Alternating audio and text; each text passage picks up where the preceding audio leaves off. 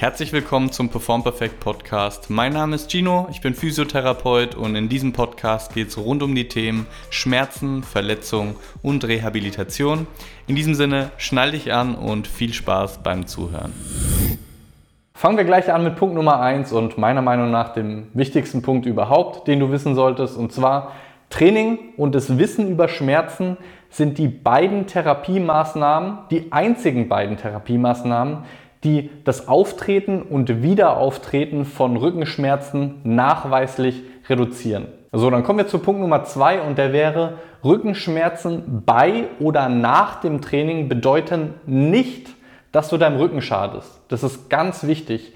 Dieses Wissen darüber, dass dein Rücken oder dein Körper belastbar sind, schafft sehr viel Resilienz und Selbstwirksamkeit.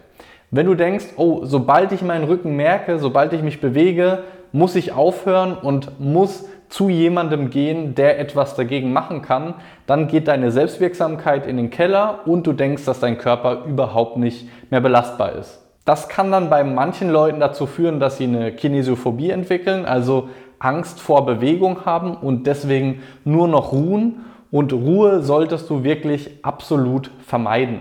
Das bedeutet natürlich nicht, dass du jetzt mit dem Kopf durch die Wand rennen solltest, im Sinne von, ja, habe ich halt Schmerzen, ist mir egal, ich baller trotzdem die ganze Zeit weiter.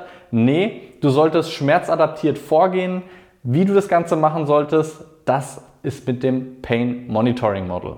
Dieses Modell habe ich schon ein paar Mal erwähnt hier auf diesem Kanal, unter anderem in dem Achillessehnen-Video. Es geht darum, dass du deinen Schmerz auf einer Skala von 0 bis 10 klassifizieren kannst. 0 ist gar kein Schmerz, 10 ist maximaler Schmerz. Nach und während der Belastung sollte dein Schmerz nicht über 5 ansteigen und wichtig ist, dass du am Tag nach der Belastung keine Schmerzen über 5 hast und dass die Schmerzen im Laufe der Zeit nicht mehr werden. Wenn du zum Beispiel vor dem Training einen Schmerz von 2 hattest, dann hast du trainiert, war mal wieder ein bisschen neu für dich, du hast auch noch ein bisschen Angst gehabt, weil du dir nicht so sicher bist, dann ist es normal oder tritt häufig auf, dass dann Schmerzen kommen. Angenommen, die sind dann nach dem Training so bei 4, aber am nächsten Morgen sind die dann wieder bei 2, dann ist alles im grünen Bereich. So, dann kommen wir schon zum nächsten Punkt und den finde ich sehr wichtig, weil wenn man auf YouTube oder auf Google oder Instagram nach Übungen bei Rückenschmerzen sucht, dann neigt man dazu, Übungen anzunehmen, zumindest manche Leute, die total fancy aussehen, die total gut erklärt wurden oder sonst irgendwas. Ganz wichtig, keine Übung ist irgendeiner anderen Übung überlegen. Die beste Übung bei Rückenschmerzen ist die, die du auch machst.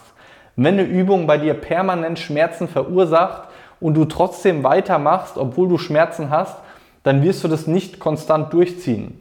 Wenn dir eine Übung gut tut und du sie deswegen fünfmal pro Woche machst oder zehnmal pro Woche machst, dann ist das genau die richtige Übung für dich, auch wenn jemand anders sagt, dass seine Übung oder ihre Übung überlegen wäre. Eine klitzekleine Pause von der heutigen Episode, in der ich einfach kurz sagen wollte, wenn dir der Podcast gefällt, dann schau doch gerne auch mal auf unseren anderen Plattformen vorbei, sei das jetzt die Webseite, Instagram, YouTube, LinkedIn, was auch immer.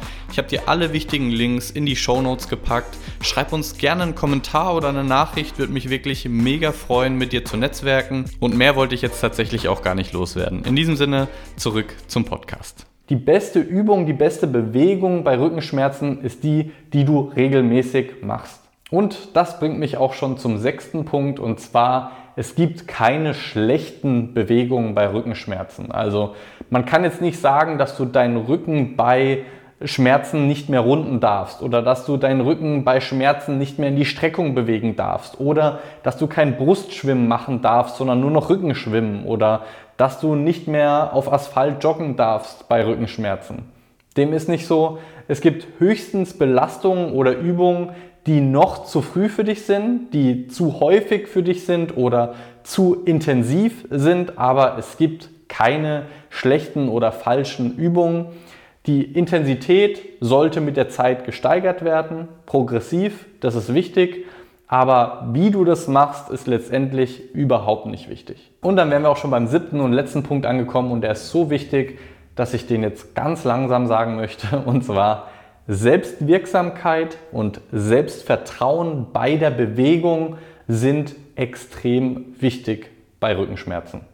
Das bei Rückenschmerzen kannst du eigentlich in Klammern nehmen, weil das bei allen möglichen Bewegungen, bei allen möglichen Schmerzen extrem wichtig ist, nicht nur bei Rückenschmerzen.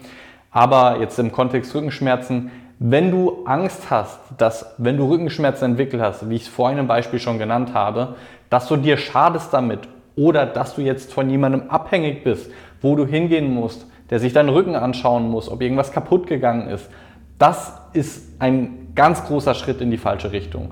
Du solltest dich mit Selbstvertrauen bewegen, dass du dynamisch bleiben kannst, auch wenn du mal was merkst, dass du nicht direkt irgendwas kaputt gemacht hast, sondern dass dein Körper belastbar ist. Das ist so wichtig und dass du eben selbst aktiv auch etwas dagegen machen kannst, dass es besser wird.